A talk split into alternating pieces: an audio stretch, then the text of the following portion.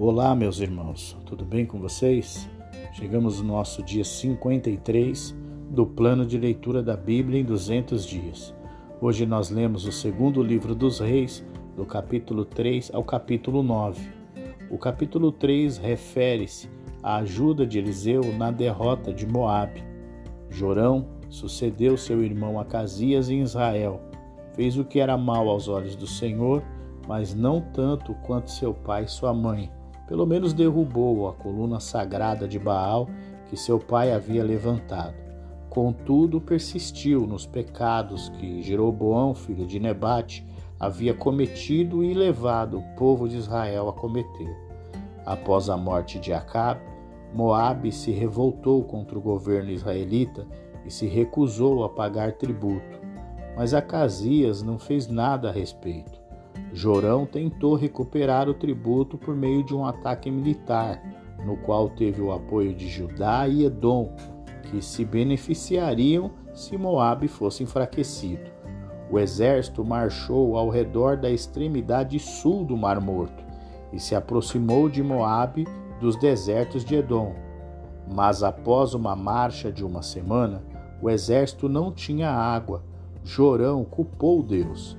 Portanto, Josafá, rei de Judá, perguntou se havia algum profeta do Senhor no meio deles, a fim de consultá-lo, e ele nos falaria em nome do Senhor o que deveríamos fazer. Então, um oficial do exército de Israel falou que havia um, e seu nome era Eliseu.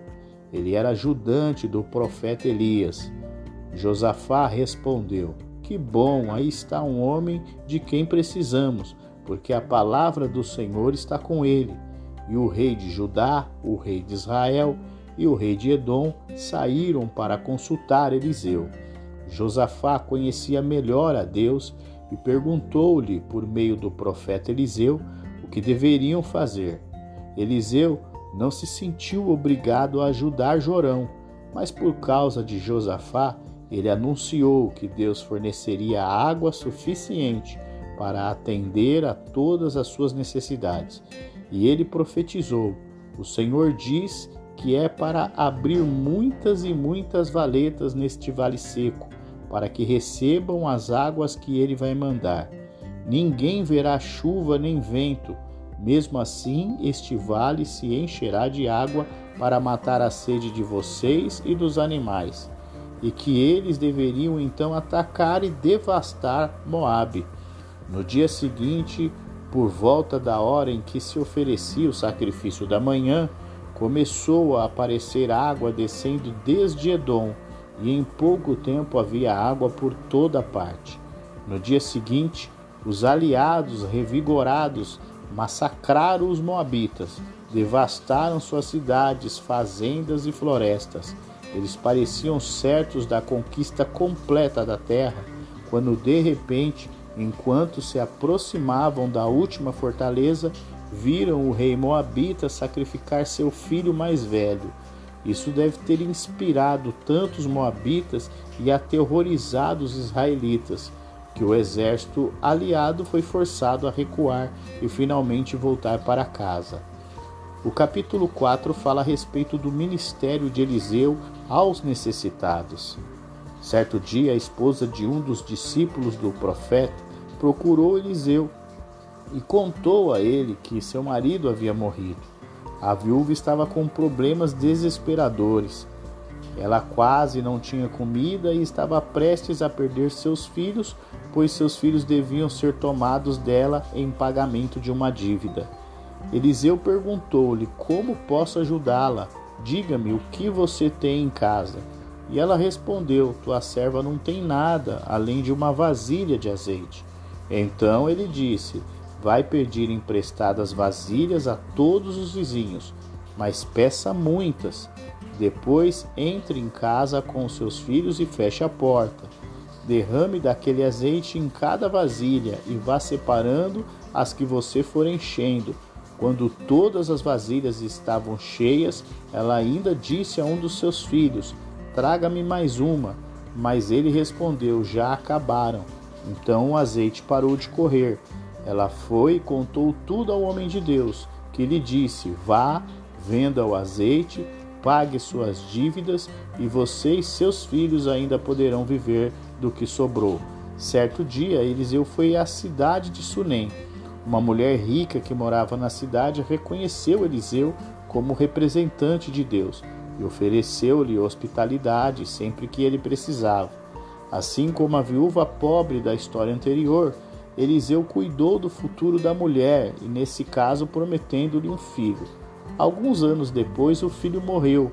Acaso eu lhe pedi um filho, meu senhor? Não lhe disse que não me desse falsas esperanças, disse a mulher. Eliseu era o representante de Deus e ela insistiu para que o próprio Eliseu fosse à sua casa.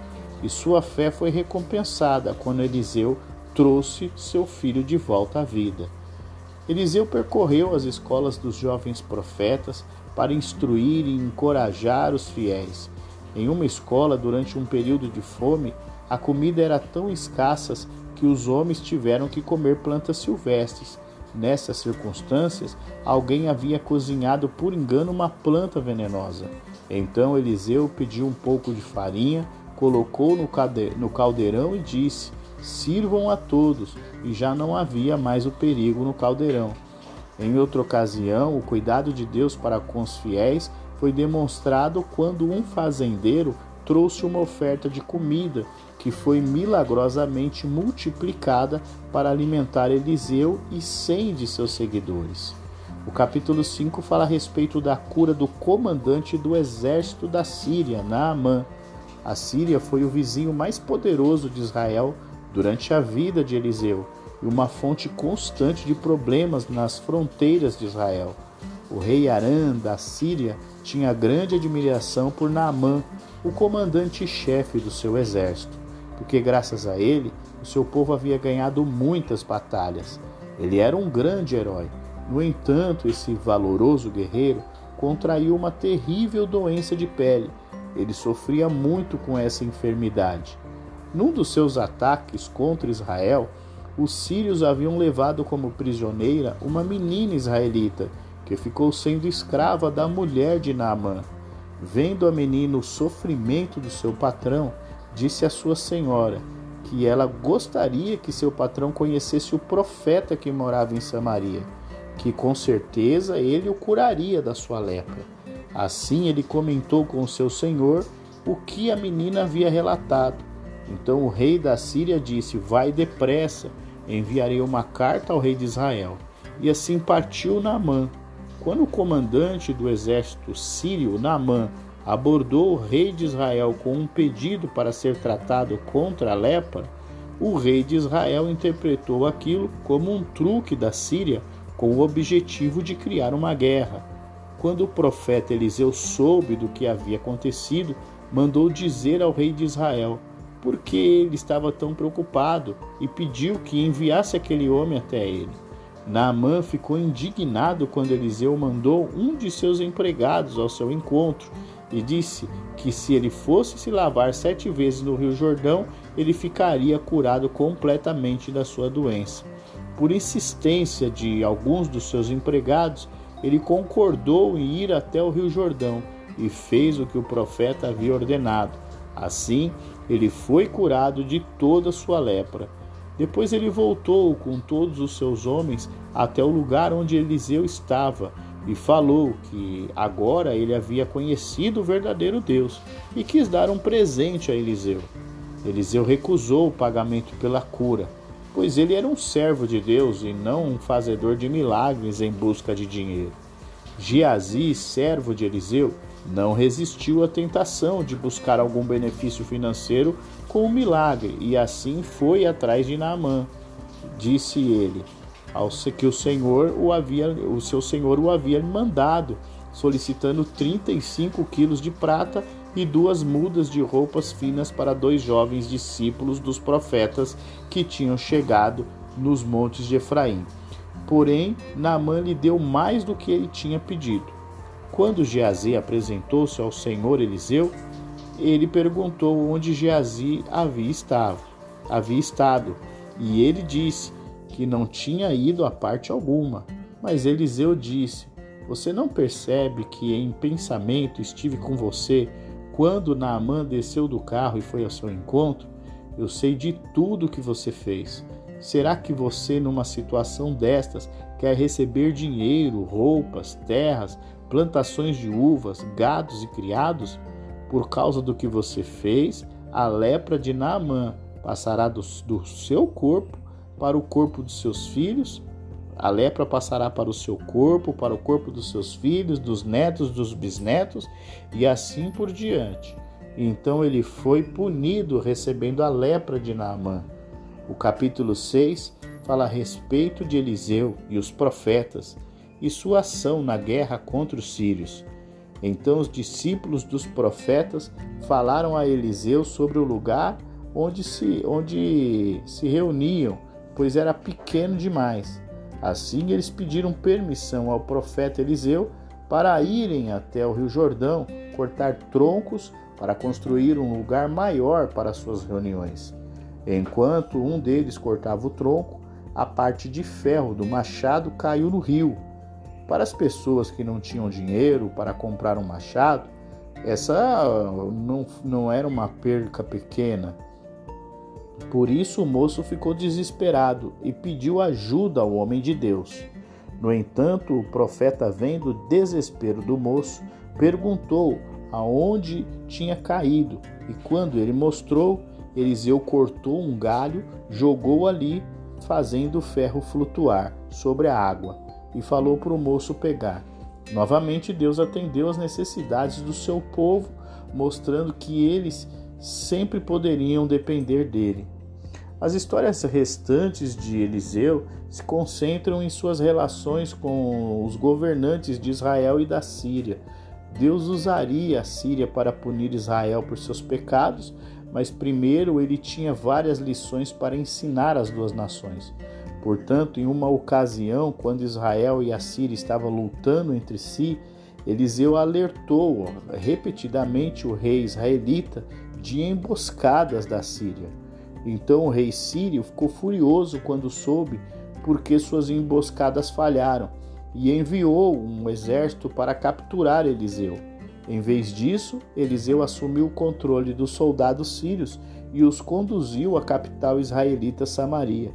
O rei de Israel achou que essa era uma oportunidade perfeita para massacrar o inimigo, mas Eliseu o instruiu a alimentá-los e libertá-los. Como resultado, a paz foi temporariamente restaurada entre Israel e a Síria. A história toda foi uma lição para ambos os países e que Deus controlava os seus destinos. Algum tempo depois, os sírios voltaram e sitiaram Samaria. Como pessoa, com pessoas morrendo de fome e sem a ajuda de Deus à vista, o rei culpou Eliseu pelo problema e tentou matá-lo. O capítulo 7 fala a respeito da provisão de alimentos que Eliseu profetizou e também da lei mosaica que proíbe que pessoas com enfermidade na pele vivessem na comunidade. Eliseu garantiu ao rei que haveria bastante comida no dia seguinte. Então disse Eliseu: Assim diz o Senhor, que amanhã, a estas horas, no mercado de Samaria, tanto uma medida de farinha como duas medidas de cevada serão vendidas por uma peça de prata. O ajudante oficial do rei falou ao homem de Deus: ainda que o Senhor abrisse as janelas dos céus e fizesse cair trigo e cevada, isso nunca poderia acontecer. Então Eliseu o advertiu que ele iria ver com os próprios olhos, mas não comeria coisa alguma. Havia quatro homens leprosos assentados do lado de fora das portas da cidade. No entanto, eles se questionaram entre si: Morreremos de fome se ficarmos aqui, morreremos de fome se voltarmos para a cidade. Talvez seja melhor sairmos e nos entregarmos ao exército sírio. Se eles nos deixarem viver, melhor. Se nos matarem, de qualquer maneira teríamos morrido mesmo de modo que ao anoitecer daquele dia, eles se dirigiram ao acampamento dos sírios, mas ao chegarem ali, viram que não havia ninguém. Deus havia feito com que os sírios ouvissem um barulho como um grande exército, com cavalos e carros de guerra. Ficaram atemorizados e fugiram dali, deixando tudo para trás. Porém, quando os quatro leprosos chegaram ao acampamento, entraram numa barraca, comeram, beberam, pegaram prata, ouro e roupas. Depois saíram e esconderam tudo. Quando voltaram novamente para fazer a mesma coisa, eles acharam que não estavam agindo bem. Decidiram então ir ao palácio para dar as boas notícias do acontecimento. Voltaram a Samaria, anunciaram aos guardas que estavam no portão o ocorrido. E assim os guardas anunciaram a notícia e ela foi contada no palácio. Mas quando um relatório chegou ao rei, ele demorou a acreditar. Mas o relato era verdadeiro e sucedeu que uma pessoa foi pisoteada até a morte enquanto as pessoas corriam para comprar. E essa pessoa que foi pisoteada pelo povo era o oficial pessoal do rei. E assim cumpriu o que Elias tinha dito. Com seus próprios olhos você vai ver isso acontecer, mas não vai comer. E foi exatamente isso que aconteceu com ele. Morreu pisado pelo povo no portão da cidade. O capítulo 8 relata a volta da sunamita para sua terra, a morte de Ben-Hadad, o reinado de Jeorão e de Acasias. Apesar do julgamento que começou a cair sobre Israel, Deus ainda estava cuidando daqueles que eram fiéis a ele. A, mulher cujo filho havia ressuscitado foi salva da pobreza por ser avisada de que uma fome atingiria Israel. Ela foi morar em outro lugar durante a fome, mas pelo controle de Deus sobre os eventos, ela recebeu de volta todas as suas propriedades quando voltou para Israel. Enquanto isso, Deus continuava a preparar a Síria para ser o seu instrumento para punir Israel. O rei Ben-Hadad estava gravemente doente, mas ele teria se recuperado se Azael não o tivesse assassinado. Azael então se tornou rei. Eliseu chorou ao ver o terrível sofrimento que Azael traria sobre Israel. No quinto ano de Jorão, filho de Acabe, rei de Israel, enquanto Josafá ainda reinava em Judá, Jeorão, filho de Josafá, começou a reinar em Judá. Seguiu o exemplo dos reis de Israel e foi tão perverso quanto a família do rei Acabe, pois se casou com uma das filhas de Acabe. Jeorão fez o que era mal aos olhos do Senhor, mas o Senhor não quis destruir Judá, pois havia prometido a seu servo Davi que os descendentes dele continuariam a brilhar como uma lâmpada para sempre. Durante o reinado de Jeorão, os edomitas se rebelaram contra Judá e proclamaram seu próprio rei. Então, Jeorão saiu com todos os seus carros de guerras para atacar a cidade de Zair. Os edomitas cercaram o rei e os comandantes de seus carros, mas ele saiu à noite e os atacou. Contudo, o exército de Jeorão desertou e voltou para casa. Até hoje, portanto, Edom independente de Judá. A cidade de Libná também se rebelou nessa ocasião. Assim, durante uma dessas invasões, a maior parte da família real de Judá foi morta. O único filho sobrevivente de Jeorão, Acasias, tornou-se rei após a morte de seu pai. Mas em seu curto reinado, ele provou não ser melhor do que seu pai. Portanto, ele era dominado por sua mãe Atalia, junto com parentes dela do norte, que ela havia trazido para o palácio de Jerusalém. Ele se juntou a seu tio Jorão de Israel na guerra contra Azael da Síria. Quando os sírios feriram o rei Jorão na batalha, ele voltou a Gisrael para se recuperar dos, dos ferimentos sofridos em Ramote.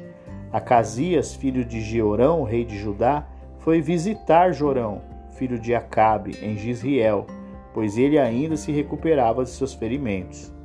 Assim nós chegamos ao nosso último capítulo de hoje, o capítulo 9, que relata que Jeú é ungido rei de Israel, mata Jorão e a Jezabel.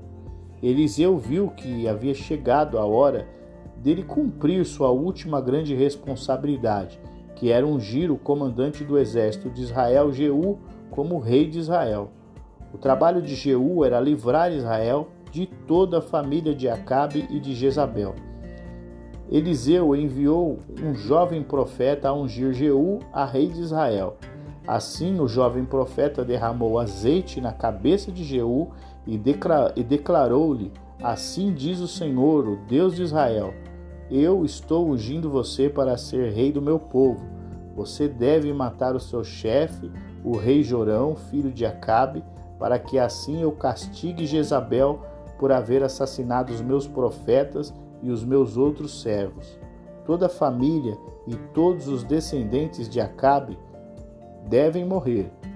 Eu vou acabar com todos os homens da família dele, tanto os jovens quanto os velhos. Jezabel será devorada por cães num terreno em Gisrael e ninguém a sepultará. Ao ouvir sobre a unção de Jeú como rei, os oficiais superiores de Jeú juraram lealdade imediata. Sem dar tempo para que a notícia da rebelião vazasse, Jeú partiu para Gisrael. Ao se aproximar da cidade, Jorão, é, rei de Israel, e Acasias, rei de Judá, sem saber da rebelião, saíram ao seu encontro. Eles o encontraram na propriedade que havia pertencido a Nabote de Gisrael. Então Jorão perguntou: Você vem em paz, Jeú? Porém ele lhe respondeu: Como pode haver paz enquanto continua toda a idolatria e as feitiçarias da sua mãe Jezabel? Então Jorão deu meia volta e fugiu, gritando para Acasias: É uma traição, Acasias. Então Jeú disparou seu arco com toda a força e atingiu Jorão nas costas. A flecha atravessou-lhe o coração e ele caiu morto. Assim Jorão foi morto no local, na vinha de Inabote. Acasias, rei de Judá, vendo que Jorão era morto, fugiu na direção de Bet-Agã. Após uma perseguição, ele também foi morto. Jeú rapidamente foi a Gisrael para lidar com a rainha mãe Jezabel. Sabendo que poderia esperar o mesmo destino de Jorão, ela se preparou para encontrar o carrasco com dignidade real. Ela teve uma morte horrível, como o profeta havia predito. Assim, nós encerramos o nosso dia 53 do plano da Bíblia em 200 dias. Estamos nos aproximando do final da nossa semana. Um grande abraço para você e eu espero você no próximo episódio, hein? Até lá!